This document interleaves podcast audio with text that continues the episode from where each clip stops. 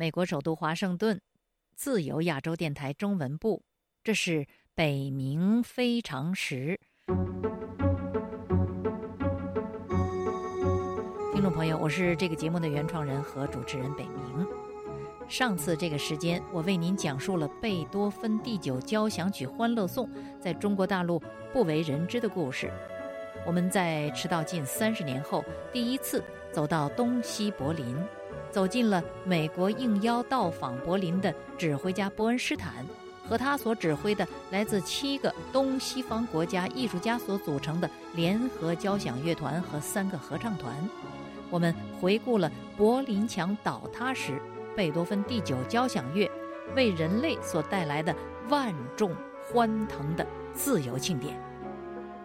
这一集呢，听众朋友，我想跟您说说贝多芬第九交响乐《欢乐颂》。这张门票究竟有多贵？到底值多少？最终值什么？据说人生的痛苦各有不同，欢乐和幸福都是一致的。这句源自托尔斯泰的名句被世人广为接纳，成为常识。但是呢，这个常识却不能解读贝多芬的《欢乐颂》所表达的欢乐。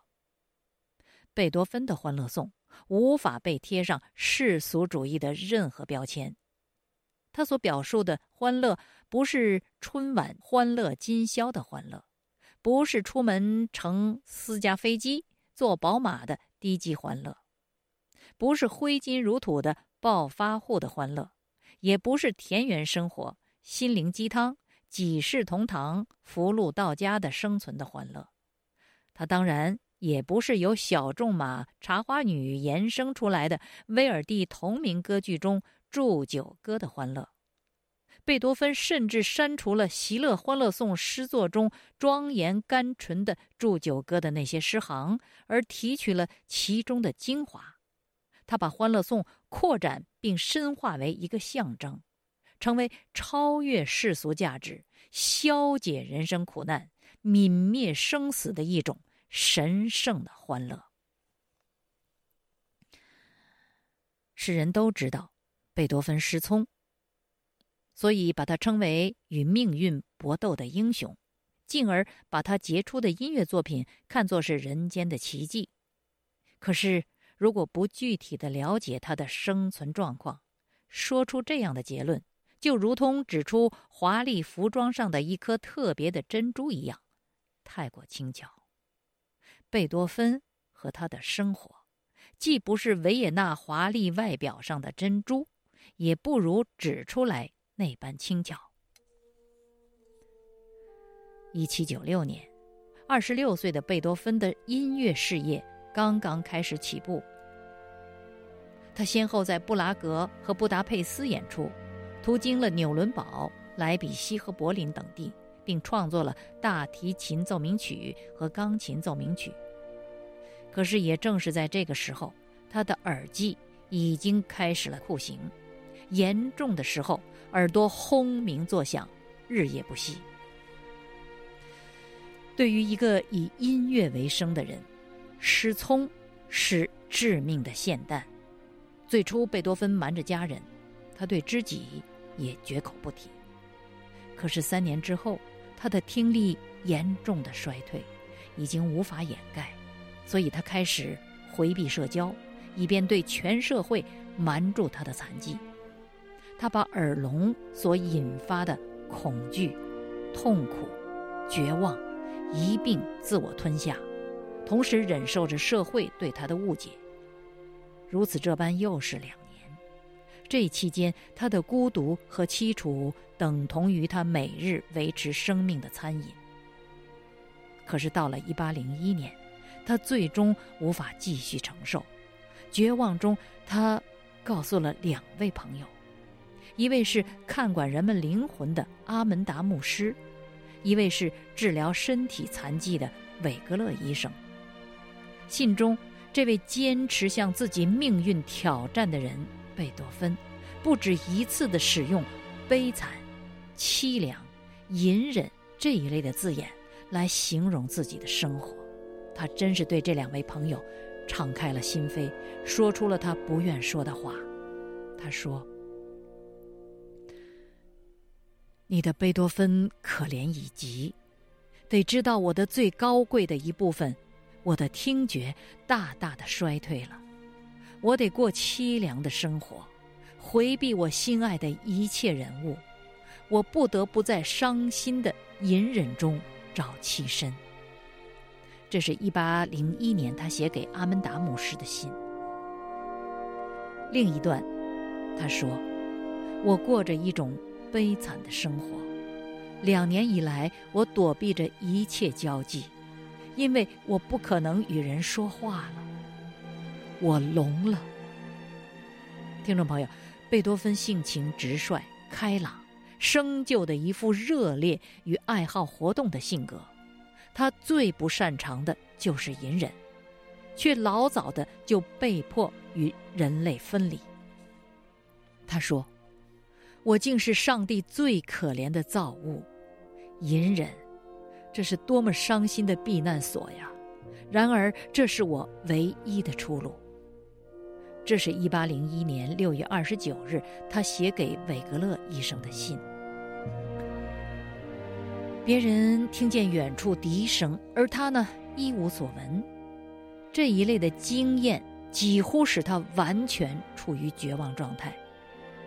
他要是不躲避社会呢，就会当众暴露他的耳聋，这就等于向世人宣布他这个作曲家的末日。他如果躲避社会呢，就会引起人们的误解，这误解呢？让他难以忍受。要知道，贝多芬从小热爱社会，对社会抱着一份善良的愿望。耳际治愈是无望的，社会并发症则接踵而至，生活本身成了痛苦的根源。贝多芬常有自杀的冲动。一八零二年十月，他一连写下了两份遗嘱。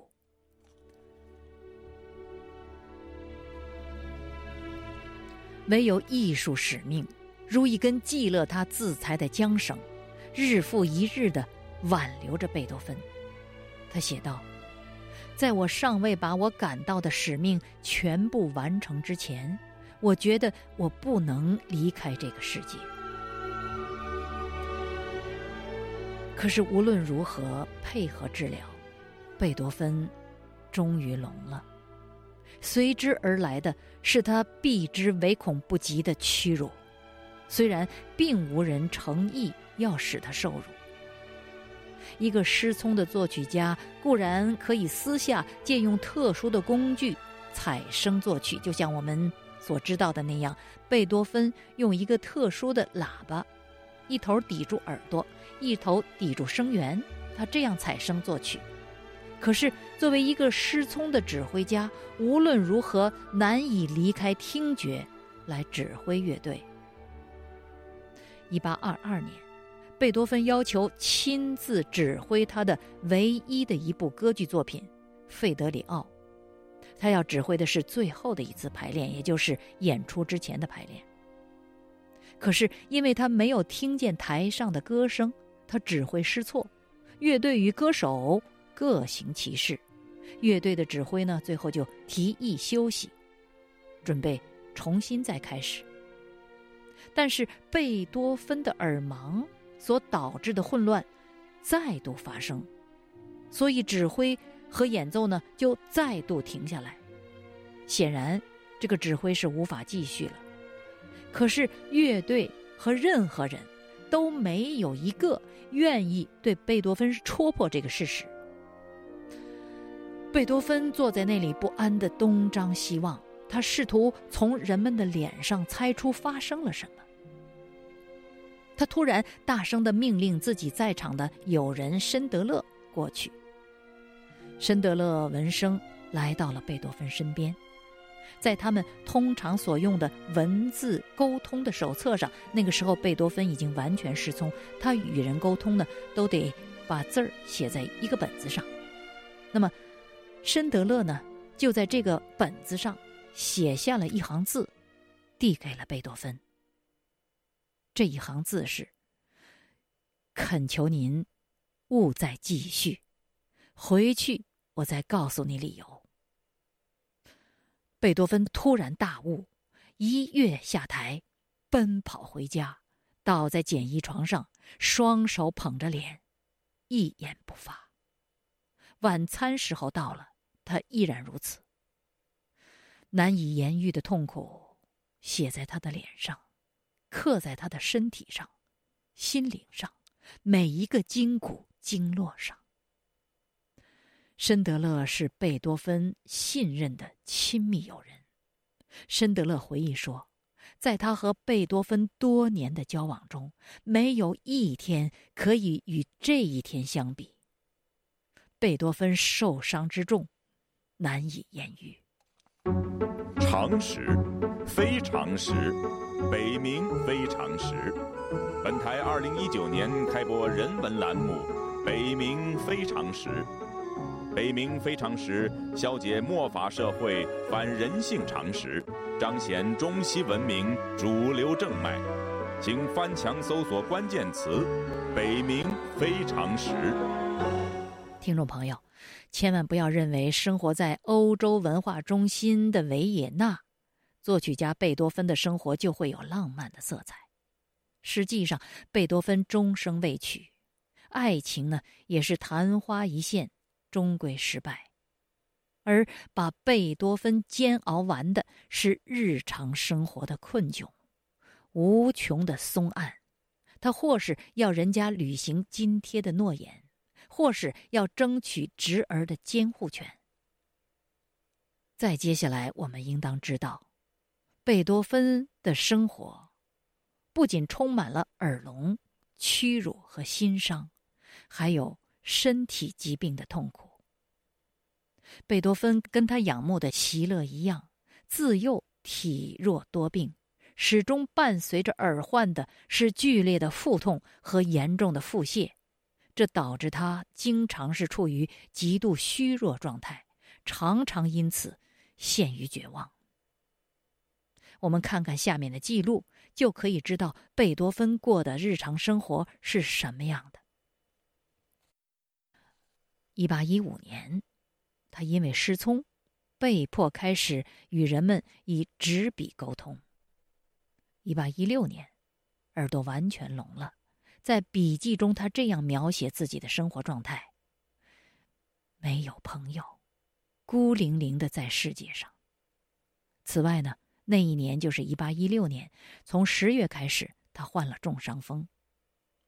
到了一八一七年的夏天，肺病；一八一七年和一八一八年的冬季，肺病困扰；一八二零年和一八二零年期间。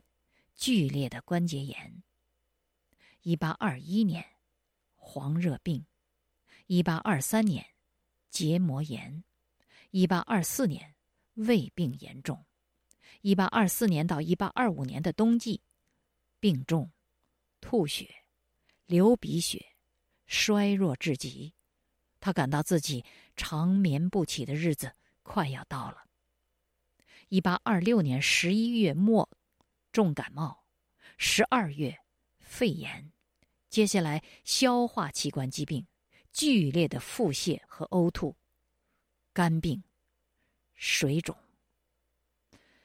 一八二七年，健康继续恶化，为治疗肝硬化，三个月之内连续做了四次手术，接纳了七十五瓶药。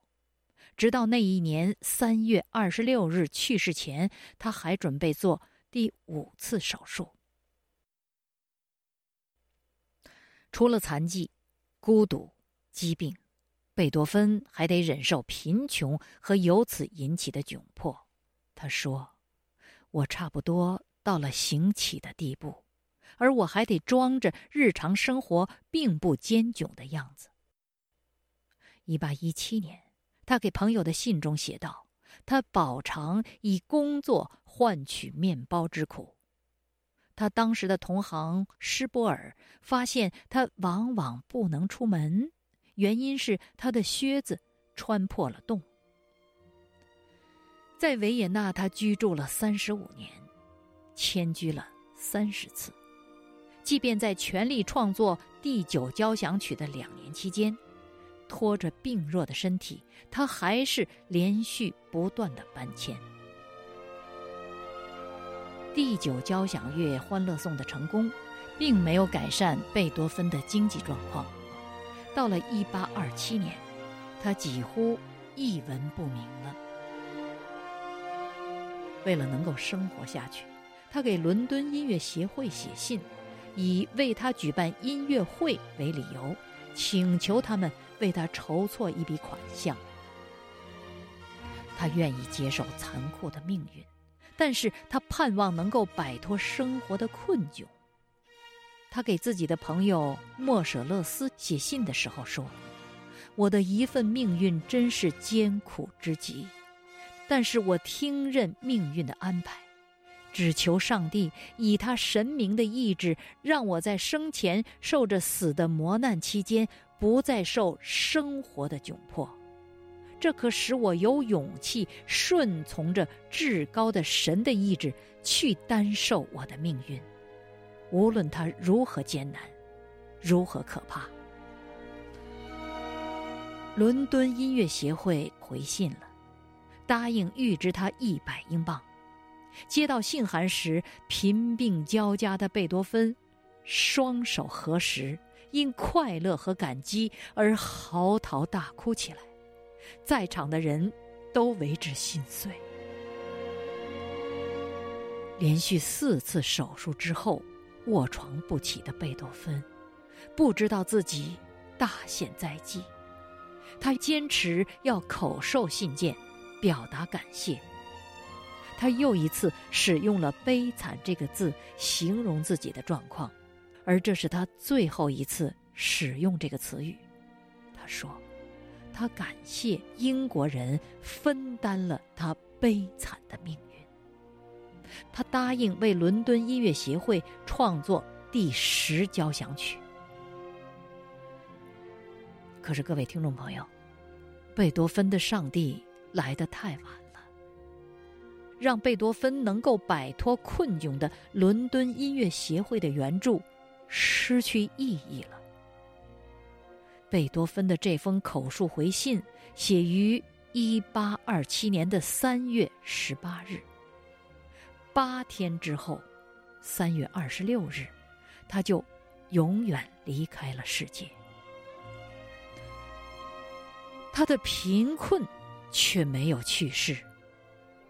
他的手稿、书籍、家具，在他死后全部拍卖。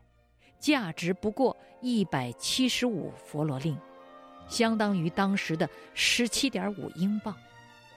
而拍卖目录上登记着他的二百五十二件音乐手稿和音乐书籍，共售得九百二十八佛罗令，价值不足一百英镑。他那珍贵的谈话手册记录着他艰困时期的所有的思想、情感、价值连城。却只卖了一佛罗令零二十，也就是零点一二英镑。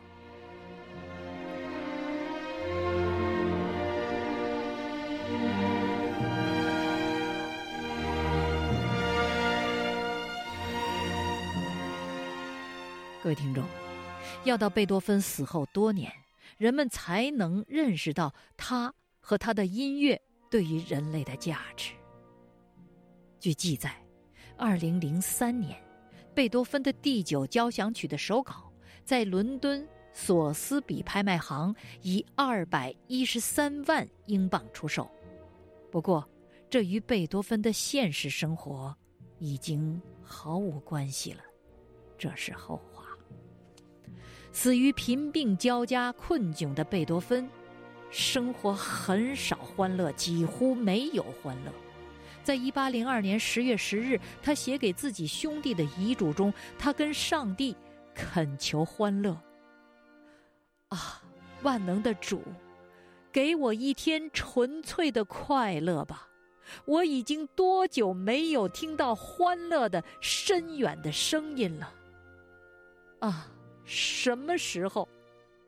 神呐，什么时候我再能在自然与人类的庙堂中感觉欢乐。永远不，不，这太残酷了。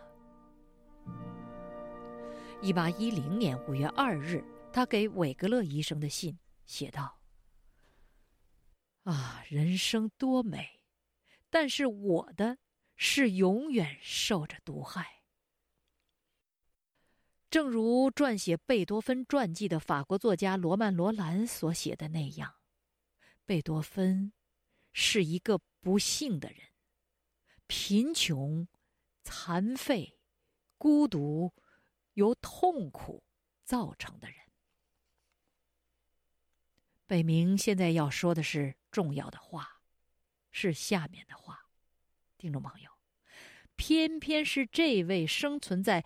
悲惨境界中，应该写出悲惨世界的人，写出了《欢乐颂》，而且是享恶行云、举世接纳、传世至今的《欢乐颂》。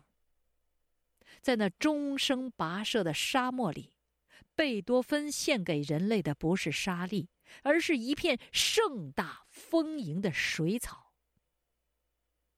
必须强调的是，这片水草不是漠视苦难、自欺欺人、苟且偷生的海市蜃楼，乃是扎根荒漠、战胜命运、超越生死的绿色生机。听众朋友，这太违背逻辑，太非常识了，以至于本世纪中国大陆在晚年漂流美国的著名作家木心说。我以为宇宙对不起贝多芬，宇宙应该惭愧。常识，非常识，北冥非常识。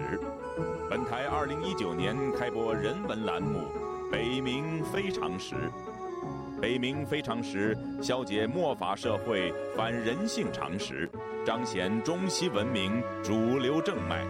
请翻墙搜索关键词“北冥非常时”。在悲苦的深渊里，贝多芬讴歌欢乐。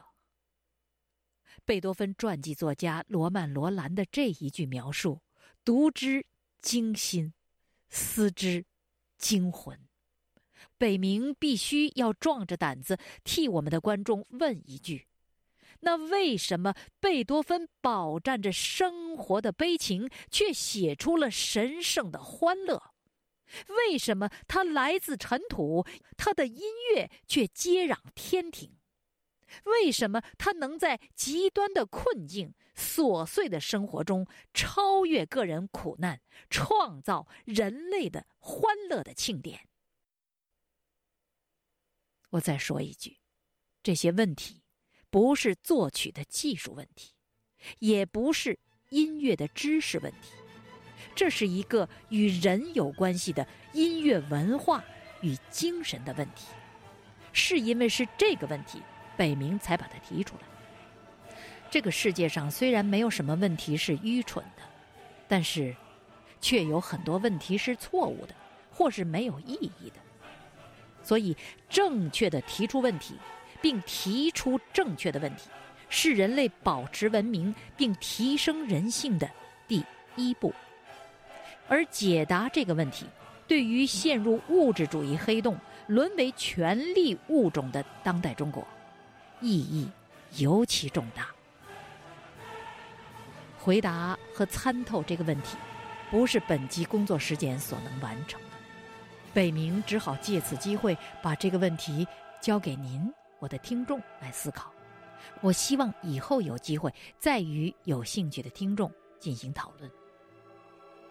在思考这个问题的时候呢，请您记得，在说到自己音乐之本的时候，贝多芬拒绝谈论地上的王国。一八一三年，他告诉他的维也纳的朋友说：“我不和你谈我们的君王和王国，在我看来。”思想之国是一切国家中最可爱的，那是此世和彼世中的一切王国中的第一个。各位听众，那张贝多芬第九交响曲《欢乐颂》的门票，只有在对他的那个王国进行严肃的思考之后，才能抵达你的手中。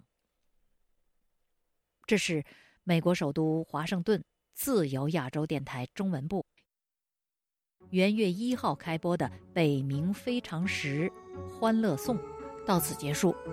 这一集我们较为全面地陈述了贝多芬悲惨生活的现实，只为呈现一个非常的现象，并以正确的方式提出一个正确的问题：为何一生沦落困窘的贝多芬不写悲惨世界，却写出了全人类至高无上的神圣的欢乐颂？